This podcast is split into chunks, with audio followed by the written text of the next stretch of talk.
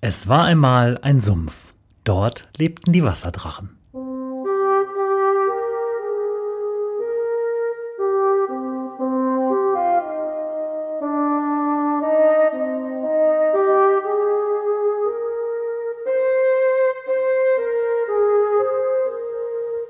Wo die Wasserdrachen wohnen. Folge 32. Ruhe in Frieden.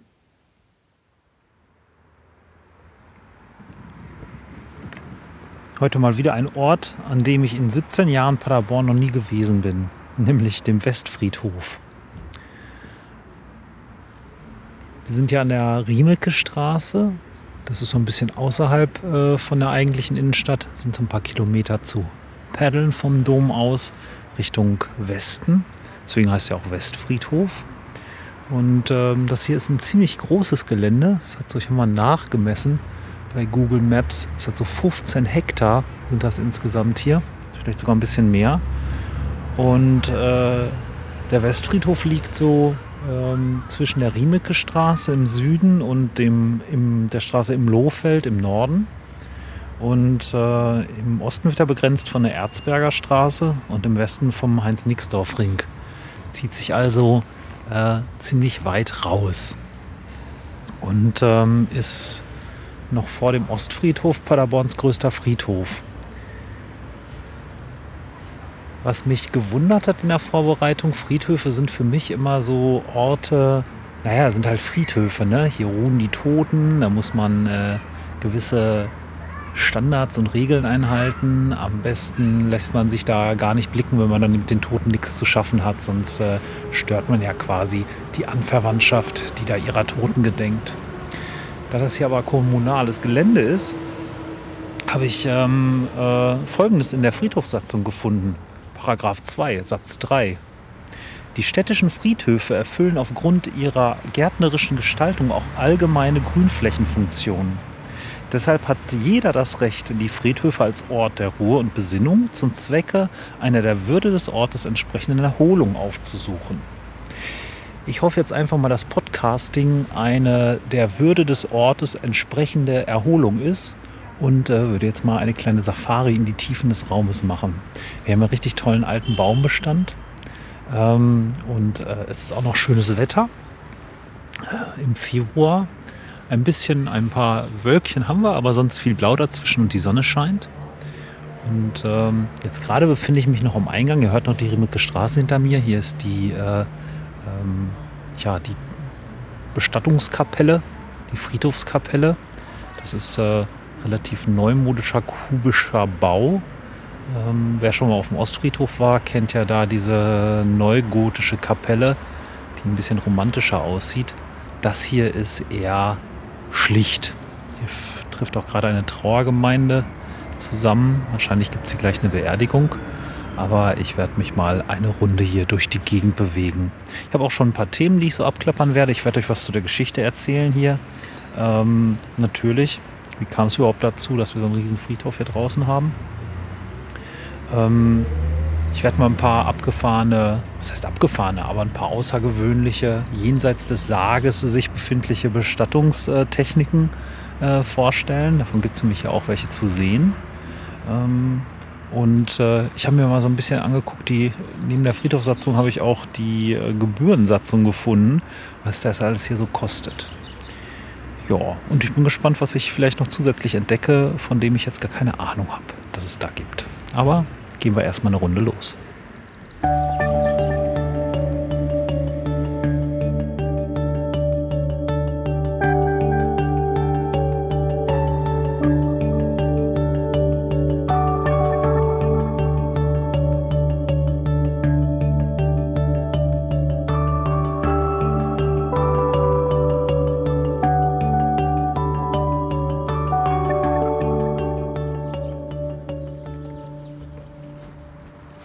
Tja, Naherholung.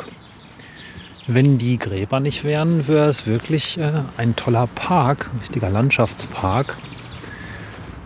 Der Frühling bricht so auch langsam durch. Hier sind schon die ersten Schneeglöckchen, die so ihre Köpfe aus der Erde stecken. Und äh, die Vögel zwitschern, wie man hört. Und hier kann man es, glaube ich, ganz gut aushalten.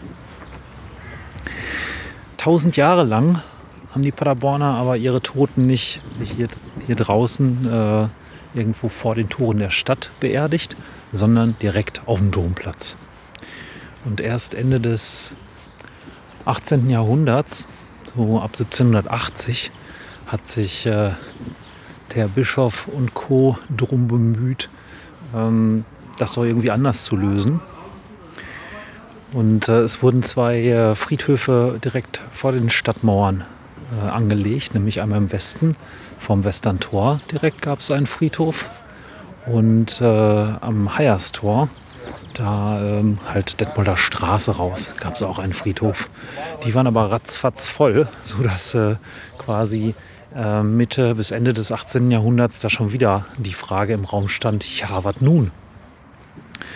Und ähm, dann entschloss man sich, den ersten kommunalen Friedhof mit dem Ostfriedhof äh, anzulegen.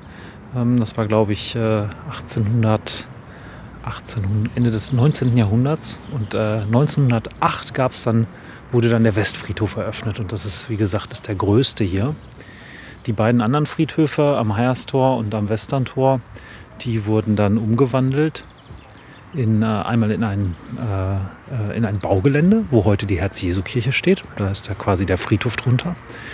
Und der Friedhof am Heierstor wurde in einen kleinen Park umgewandelt. Wenn mich nicht alles täuscht, dann sieht man davon auch noch was. Das ist nämlich das, wo ich Folge 20, die Ingress-Folge, aufgenommen habe. Wer will, kann ja mal da reinhören und sich mal die Fotos angucken, dann weiß er auch, wo dieser Friedhof vermutlich war. Ja, und wie das der Mode der Zeit entsprach und den romantischen Vorstellungen, wurden äh, Friedhöfe nicht mehr einfach nur als ähm, Bestattungsfläche angelegt, sondern tatsächlich parkförmig und sollten von vornherein so im Sinne eines melancholischen Gartens auch äh, der Erholung und der Besinnung dienen. Und äh, mit dem Westfriedhof hatte Paderborn damit seine erste städtische Großparkanlage, mal ab vielleicht von den Fischteichen, was auch noch eine Geschichte, eine Geschichte für sich ist, mal über die Fischteiche was zu erzählen. Ja, und so kam es dazu, dass äh, es äh, jetzt hier diesen schönen großen Friedhof gibt. Und da der jetzt schon äh, über 100 Jahre alt ist, ähm, sind die Bäume auch entsprechend groß. Hier stehen Linden, äh, viel natürlich hier das übliche ähm, immergrüne Friedhofsgedöns, sag ich mal. Hier so Lebensbaum, Koniferenwüste. Ist ja auch ganz schick, wenn es grün ist, aber ähm, Blattsalat ist mir lieber. Aber auch sonst habe ich, wenn ich mal hier so durchgucke, sehe ich auch so Zedern, ähm, einige große Nadelbäume, das könnte eine Tanne sein da hinten, ähm, Birken dazwischen und äh, ja, eine ganz äh, erkleckliche Baumsammlung.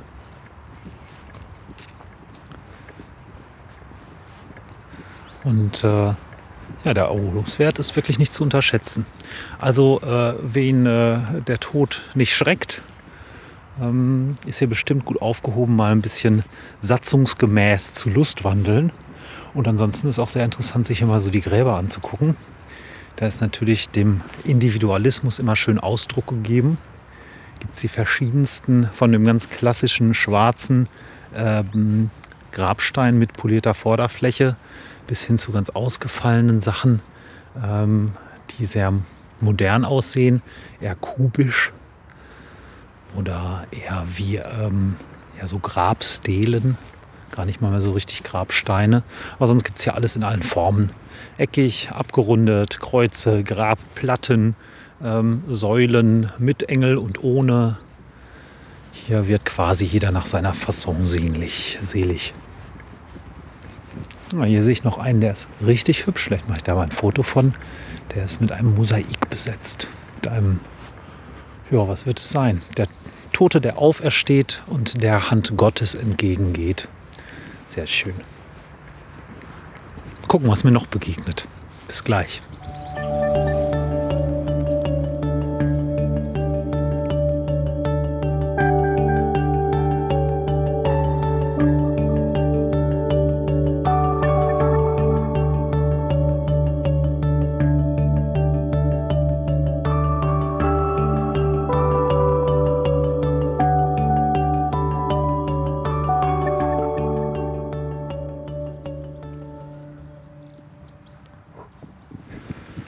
70 Jahre nach dem Zweit Ende des Zweiten Weltkriegs bleibt man natürlich, kommt man nicht drum rum, auch in Paderborn über den Zweiten Weltkrieg nachzudenken.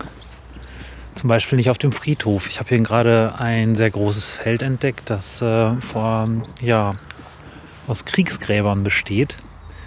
Ähm, hier sind äh, drei lange Reihen mit äh, gefallenen Soldaten, Gräbern von Soldaten aus dem Ersten Weltkrieg.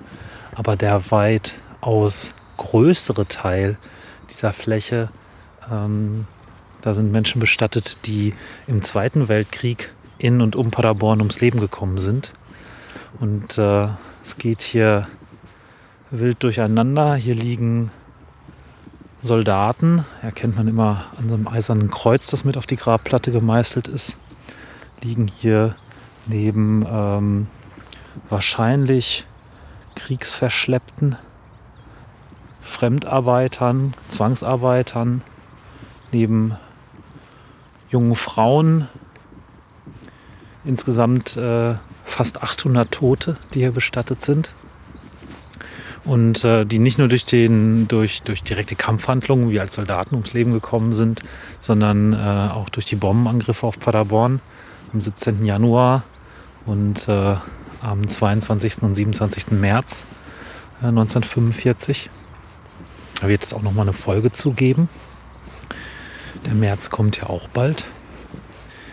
Aber es ist schon äh, beeindruckend, hier mal über die Fläche zu gehen und äh, zu sehen, wie viele das hier sind und auch zu sehen, dass auch 70 Jahre später immer noch ähm, Kerzen teilweise vor den Gräbern stehen.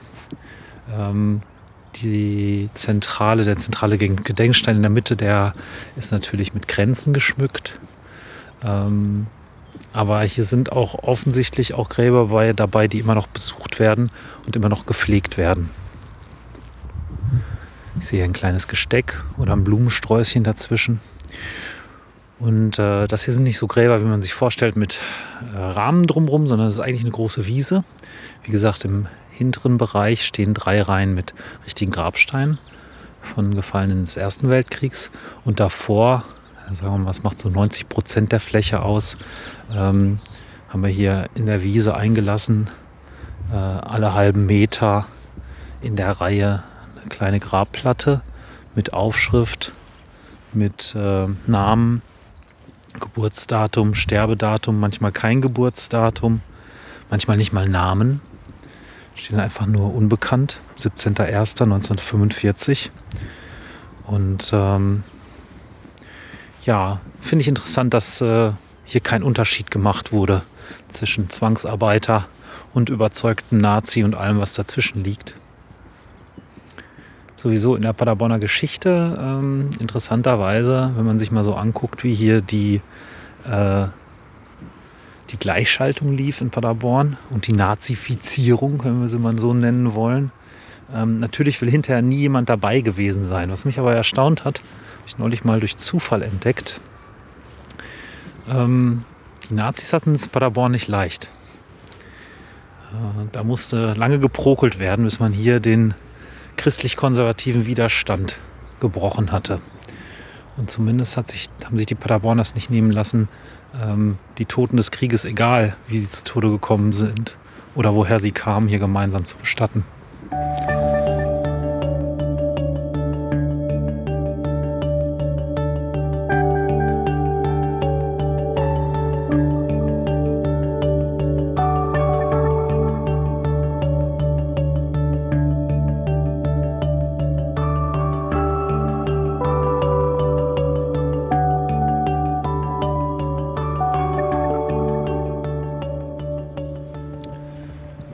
Natürlich ist äh, auch das Beerdigen gewissen Moden und Trends unterworfen.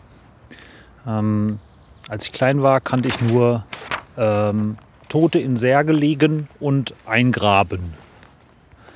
Ähm, mir war zwar bewusst, dass es sowas wie eine Feuerbestattung gibt und Urnen, aber das war eher exotisch, jedenfalls im Sauerland. Und äh, das ist ja in den letzten Jahren ist das oder in den letzten Jahrzehnten ist das ja sehr populär geworden, weil das Handling von so einer Urne ist auch ein bisschen leichter als äh, von einem Sarg mit Leiche. Äh, auch der Platzbedarf ist geringer. Und ähm, Ja, hier sieht man in Paderborn auf dem Westfriedhof äh, zwei Formen, die das dann annehmen kann. Es gibt hier nämlich ähm, äh, einen sogenannten Friedgarten und es gibt auch Baumbestattungen, nennt sich das.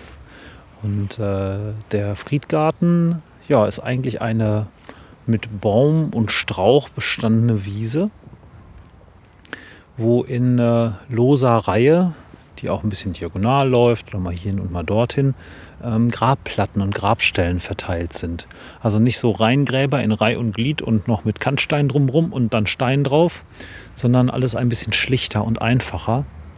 Ähm, und äh, es soll sich wahrscheinlich mal, das ist noch relativ jung hier, so wie das aussieht von Anlage her, soll sich das mal Richtung gartenartig entwickeln. Deswegen heißt das Ding auch Friedgarten. Und dann gibt es drüben noch, da bin ich eben schon dran vorbeigekommen, gibt es ähm, die Möglichkeit der Baumbestattungen. Ist aber nicht in einem Baum oben drin bestattet, sondern äh, unter Bäumen. Und zwar äh, handelt es sich dabei um sogenannte pflegefreie Urnenbestattung an bestimmten Bäumen. Ähm, damit ihr euch das besser vorstellen könnt, mache ich gleich mal noch ein paar Fotos.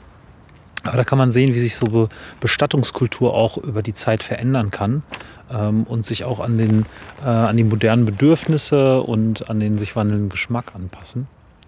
Ähm, bei der Vorrecherche ist mir Natürlich äh, sind mir noch andere abgefahrene Bestattungsmethoden untergekommen. Äh, die Seebestattung dürfte äh, etlichen bekannt sein. Da wird äh, eine Urne dann im Meer versenkt. Ähm, aber ähm, es gibt, haben auch schon Leute, glaube ich, äh, irgendwie Asche ins Weltall schießen lassen. Und äh, das Abgefahrenste, was ich entdeckt habe, war die Diamantenbestattung wird da niemand unter einem Haufen Diamanten äh, beerdigt, sondern nein, viel krasser, man kann ja Diamanten heutzutage künstlich herstellen. Aus Kohlenstoff. Woher kriegt man den Kohlenstoff? Naja, in der Asche, die übrig bleibt, ist natürlich eine Menge Kohlenstoff. Gibt es mehrere Unternehmen, die sowas anbieten, aber Weltmarktführer ist da eine Schweizer Firma.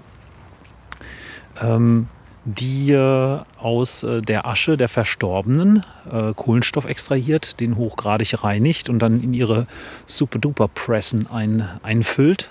Und diese äh, Diamantenpressen sind in der Lage, bei extrem hohem Druck und Temperatur, irgendwie weiß ich nicht, so 65 äh, Gigapascal bei 1300 Grad, ähm, und je länger man das macht, umso größer wird der Diamant, der da rauspurzelt.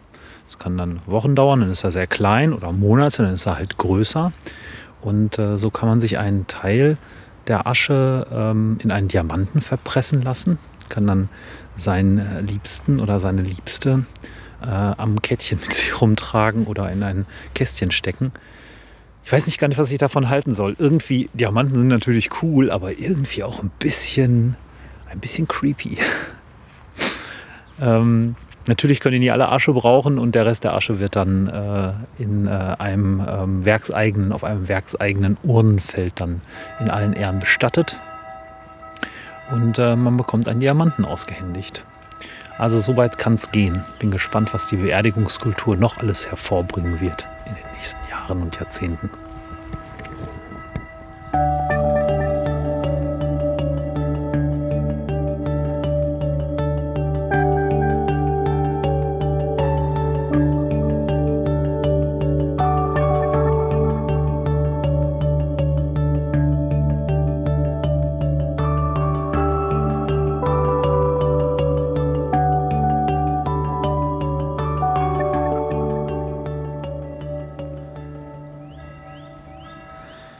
Tja, was kostet der ganze Spaß hier? Ab von den Gebühren, die ein Bestatter bekommt, von denen weiß ich nichts, aber vielleicht kann ich ja mal eine Folge mit einem Paderborner Bestatter machen. Weil es gibt bestimmt noch mehr spannende Sachen zu entdecken über Sterben in Paderborn. Habe ich mir mal die äh, städtische Gebührensatzung mal angeguckt. Und da sind einige interessante Posten drin. Da kann man so ein bisschen drauf ableiten, was das hier kostet, zumindest hier auf dem Friedhof bestattet zu sein. Ähm, vorweg gab es äh, die Position Aufbewahrung. Das heißt wirklich so, ich äh, werde das auch mal in den Show Notes verlinken, da könnt ihr euch die PDF-Datei mal angucken. Äh, Aufbewahrung vor der Beerdigung kostet hier ähm, äh, 90,75 Euro. Ja, kann man sein, äh, seinen verstorbenen Angehörigen hier äh, parken, ähm, bis man ihn dann hier unter die Erde bringt. Das gibt es für 90,75. Ähm, man kann ihn aber auch nur unterstellen. Heißt tatsächlich so Unterstellung, nur Unterstellung ohne Beerdigung falls man mal eine Leiche hat, die man sicher parken muss, bevor man sie dann irgendwo anders hin äh, überführt und dort bestattet. Äh, das kostet ähm, für die ersten 24 Stunden 50,42 Euro und äh, für jede jeweils weitere 24 Stunden äh, kostet das nochmal 35,29 extra.